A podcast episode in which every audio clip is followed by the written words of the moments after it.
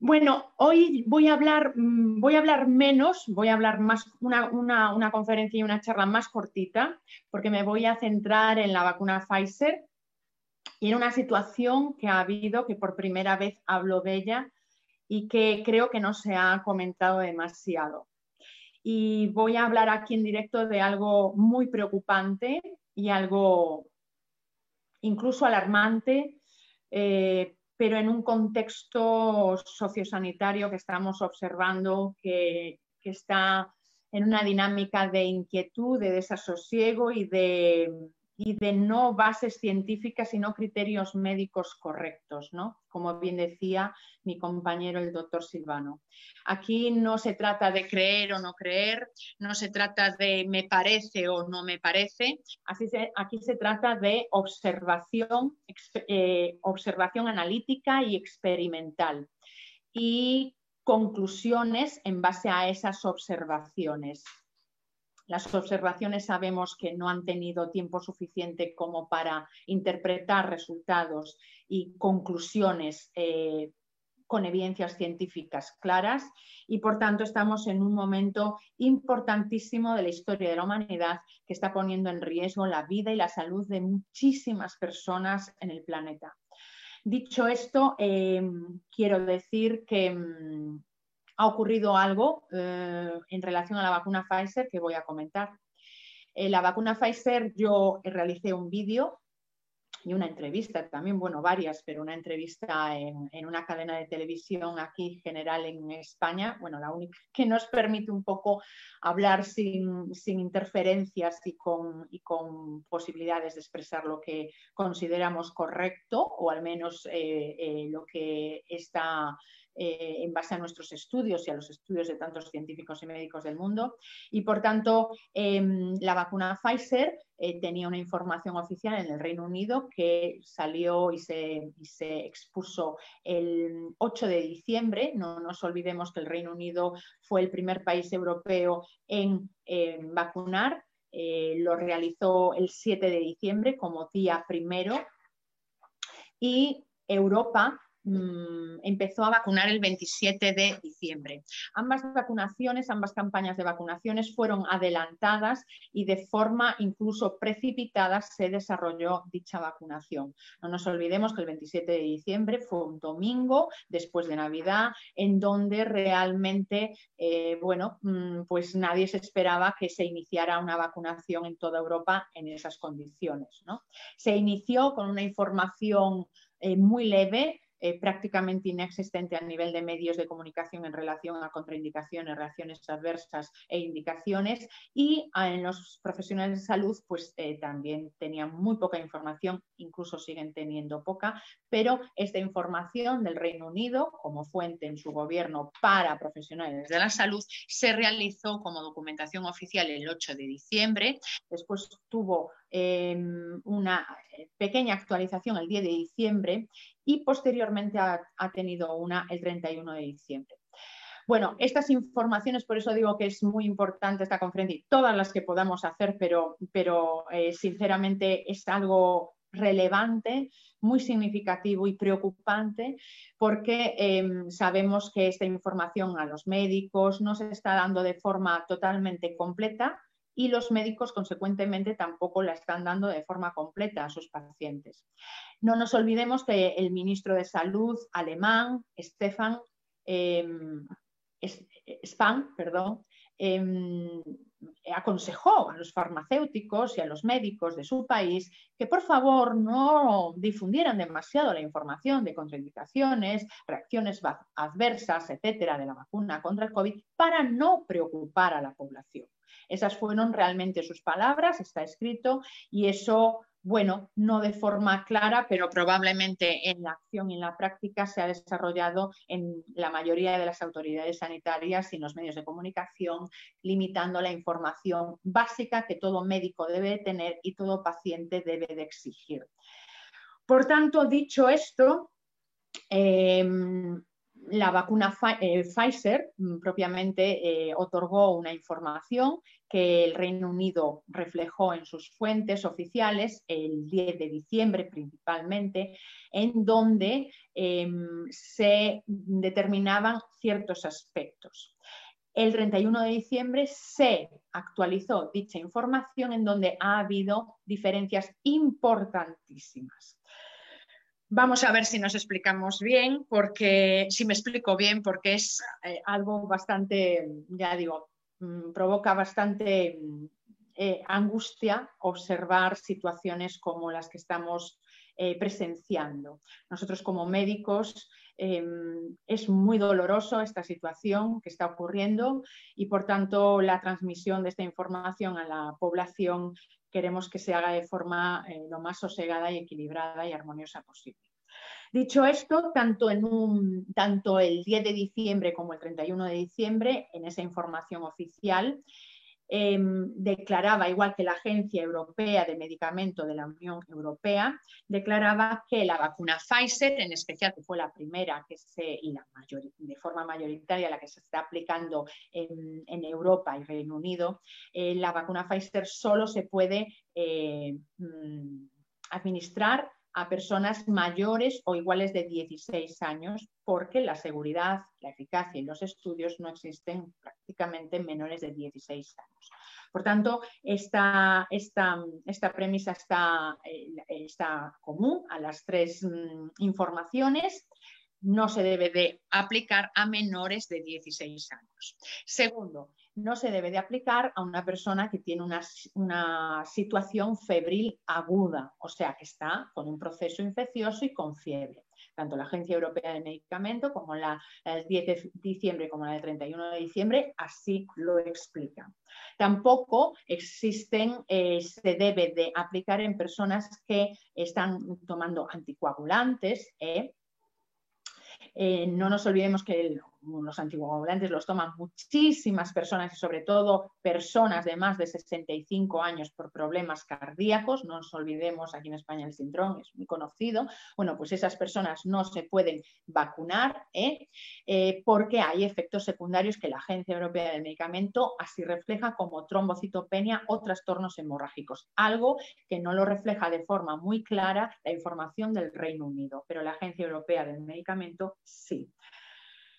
Los tres documentos oficiales hablan de que no existen estudios de interacciones con medicamentos o con otras vacunas.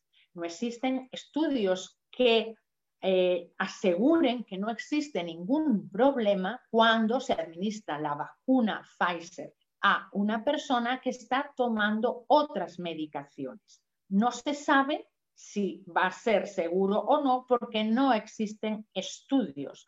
Por tanto, no se debería de recomendar a personas que tomen cualquier tipo de medicamentos. Y como el doctor Silvano dijo antes, los primeros em, individuos y ciudadanos que están siendo eh, administrados con la vacuna son los ancianos en las residencias de ancianos, que el 95% están polimedicados, no solo que tomen una medicación, sino que toman muchas medicaciones con interacciones entre ellas y posibles interacciones perniciosas y perjudiciales con la vacuna COVID-19.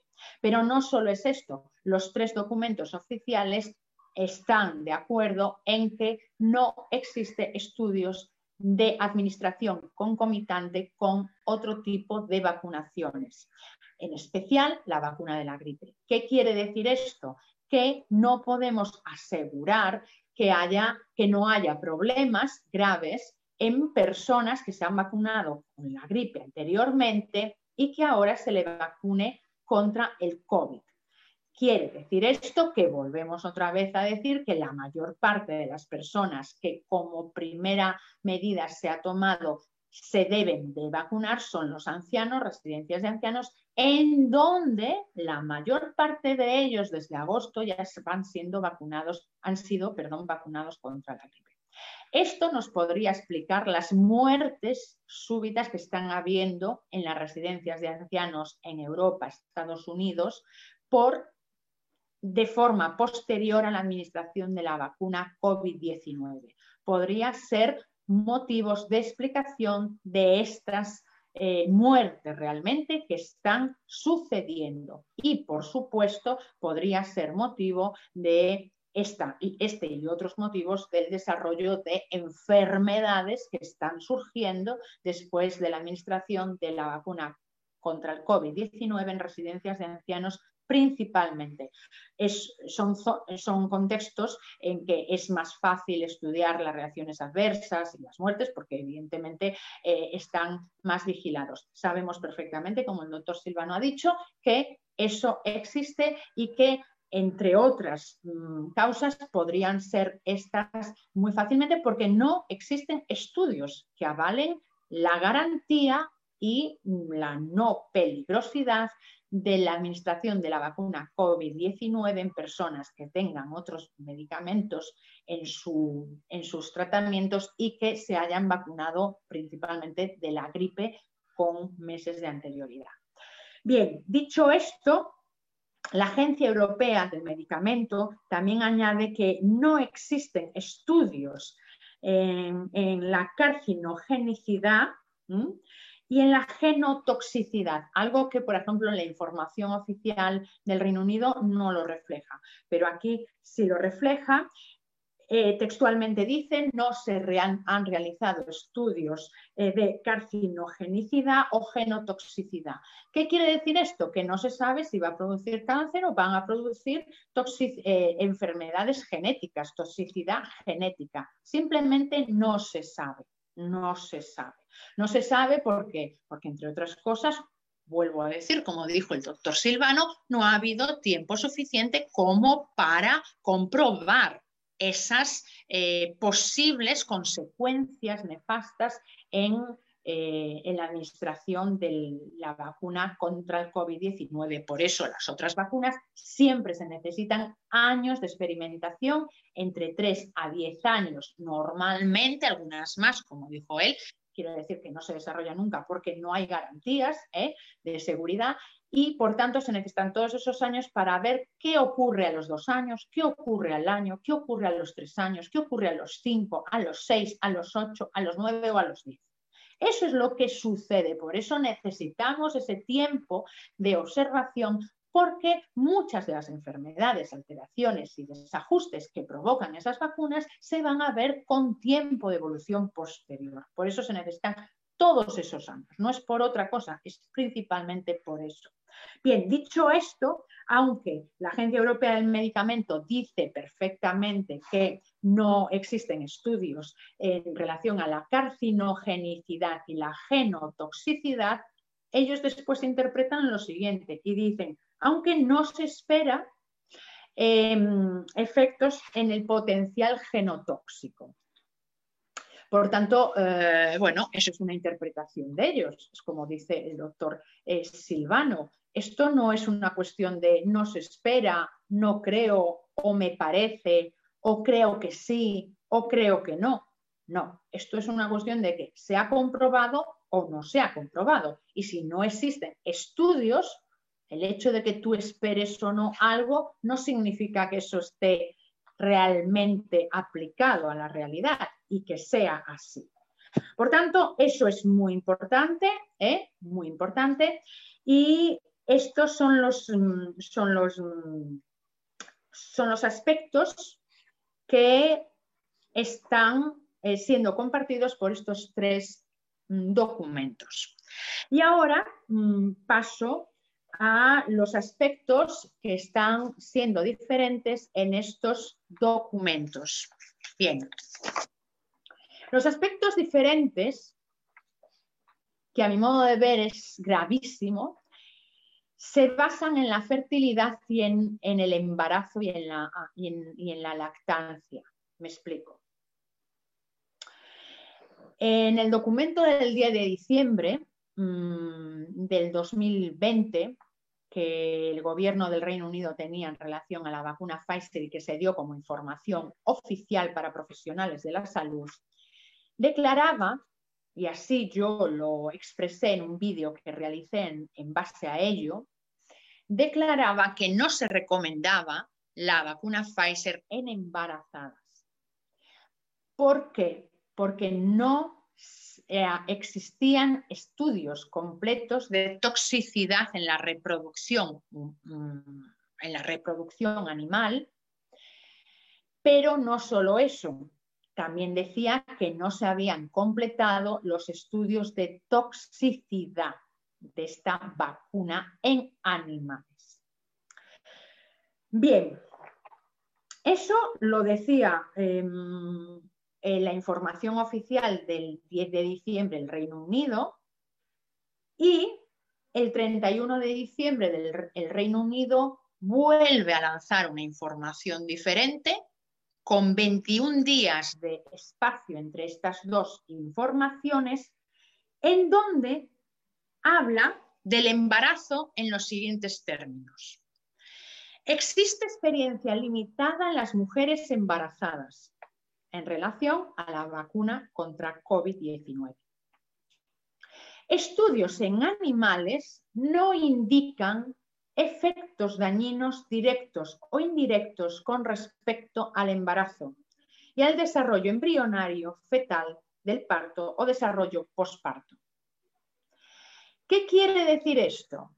Cuando aquí se explica de que estudios en animales no indican, no se especifica cuántos estudios ha habido, porque no nos olvidemos que el 10 de diciembre dice que no se han completado los estudios de toxicidad en animales. Y aquí, en el 31 de diciembre, expresa que no indican los estudios en animales efectos dañinos directos e indirectos con respecto al embarazo.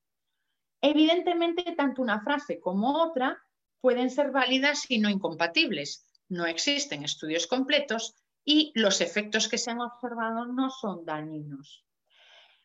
Pudimos, haber observado dos efectos nada más, pero eso realmente tiene evidencia científica y de calidad para extrapolarlo a millones y millones y millones de embarazadas que son llamadas a ser vacunadas cuando en su informe del 10 de diciembre del 2020 la propia Pfizer indica que no recomienda la vacuna Pfizer a las embarazadas.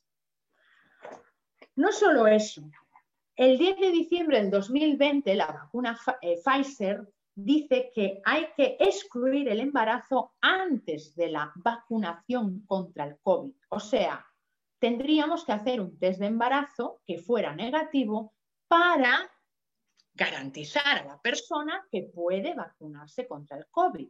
Mujeres en edad fértil. Bien, en la documentación del 31 de diciembre no dice absolutamente nada de esto. Y no solo esa documentación del Reino Unido, sino también la Agencia Europea del Medicamento tampoco menciona en absoluto nada de eso. Tampoco mencionan algo que el 10 de diciembre sí se dice y que es que no se recomienda y no se puede quedar embarazada a las personas que hayan sido vacunadas contra el COVID-19 hasta dos meses después de la segunda dosis. Y eso está escrito en la información oficial del 10 de diciembre del 2020 tanto en la Agencia Europea del Medicamento del 26 de diciembre del 2020 como la información oficial del Reino Unido de la vacuna Pfizer del 31 de diciembre del 2020, en ninguno de esos dos, eh, mm, dos documentos así lo muestra. No indica en absoluto nada porque simplemente dicen que la experiencia es limitada en mujeres embarazadas y que los estudios en animales no indican efectos dañinos con respecto al embarazo. Es lo único que expresa. Evidentemente, contradiciendo en la práctica lo que había dicho la propia Pfizer el día 10 de diciembre del 2020 y el gobierno del Reino Unido había ratificado. El 31 de diciembre, Pfizer dice que la administración en embarazos solo se debe realizar cuando el beneficio potencial supere cualquier riesgo potencial de la madre y del feto. ¿Qué quiere decir esto? Bueno, volvemos otra vez a lo mismo. Quiere no contradecirse totalmente con su documento el 10 de diciembre de 2020 porque expresa claramente que la administración en embarazos solo se debe realizar cuando el beneficio potencial ¿Qué quiere decir el beneficio potencial? Cuando nosotros utilizamos la palabra potencial es algo no definido, es algo indefinido, que muchas veces está en manos del criterio de la persona que administra o que decide. Debería de estar basado evidentemente en datos estadísticos como el doctor Silvano ha mostrado. El beneficio potencial no se ha realmente ratificado, confirmado y corroborado por la comunidad científica. No existe tal beneficio potencial de riesgo absoluto.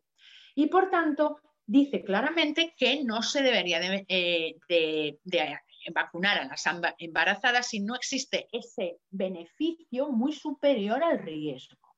Realmente esta frase lo que está mostrando es que no se deberían de vacunar, pero no lo dice claramente como el 10 de diciembre así afirmó.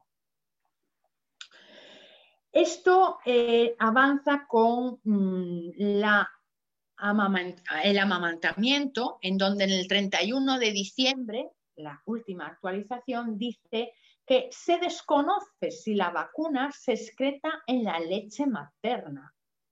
Se desconoce. Esto, la interpretación médica que nosotros debemos de hacer es que no hay garantías para decir a una puérpera, o sea, a una mujer que acaba de dar a luz y que está dando de mamar a su hijo, no hay garantías para que se vacune contra el COVID y no tenga peligros ni efectos, como decía muy bien mi compañero, efectos eh, adversos y no secundarios porque son efectos principales en la vida de una persona, que se pueda provocar todas las enfermedades que hemos eh, dicho y muchas que no sabemos porque los resultados son impredecibles de la aplicación de esta vacunación contra el COVID-19.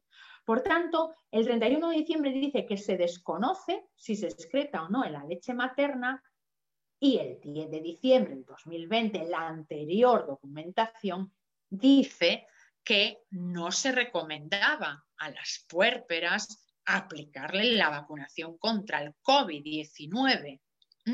Las puérperas que estaban dando de mamar a sus niños, o sea, el amamantamiento, la lactancia materna era incompatible con la vacunación contra el COVID-19. Volvemos otra vez a decir que en realidad puede no contradecirse al 100% estas dos documentaciones, pero no tiene una información clara como la del 10 de diciembre lo decía.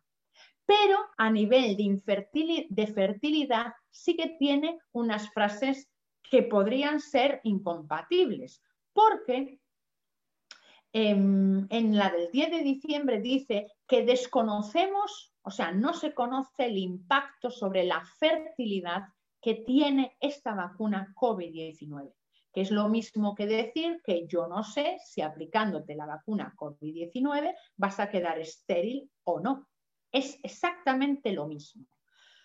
Pero el 31 de diciembre dice, estudios en animales, no decimos cuántos, ni cómo, ni de qué manera, ni en qué circunstancias, no indican efectos nocivos directos o indirectos sobre la toxicidad reproductiva. Bien, volvemos a decir, puede ser no totalmente incompatible en el sentido de que mm, estudios en animales es muy indefinido, puede ser un estudio, dos estudios, tres estudios y el 10 de diciembre habíamos dicho que ellos dicen que eh, mm, se desconoce el impacto sobre la fertilidad. Cuando estamos hablando del impacto de la fertilidad, estamos hablando a gran escala y con esterilidades de mujeres y hombres. Recordemos también que la fertilidad femenina solo se está, se está mm, eh, determinando en, la documentación. ¿eh? Dicen que, bueno, que no se observan los efectos de la vacuna en la fertilidad eh, femenina, en, documentación de Pfizer, independientemente de estas, pero en ningún momento se habla del impacto en la fertilidad masculina. Aún así, el 10 de diciembre del 2020, Pfizer dice que no se sabe el impacto sobre la fertilidad. No habla ni de la masculina ni de la femenina, pero en, la en otro tipo de documentación científica de Pfizer solo habla del impacto sobre la fertilidad femenina. Y no nos olvidemos que la Universidad de Miami ya ha aconsejado a los hombres congelar el semen por riesgo de quedar estériles los hombres que vayan a ser vacunados contra el COVID-19. Es más, documentación de la propia Pfizer hasta habla de tener abstinencia sexual, etcétera, etcétera. Por tanto, estamos asistiendo estupefactos, estupefactos, estupefactos y, afectados porque somos seres humanos, los médicos somos seres humanos también, y leer este tipo de, de informaciones es muy doloroso para nosotros, pero en todo caso esta, este dolor, esta angustia y esta estupefacción que tenemos ante tales informaciones no nos debe de restar fuerza ni valentía en denunciar social, pública e incluso legalmente todas estas circunstancias y situaciones. Muchas gracias.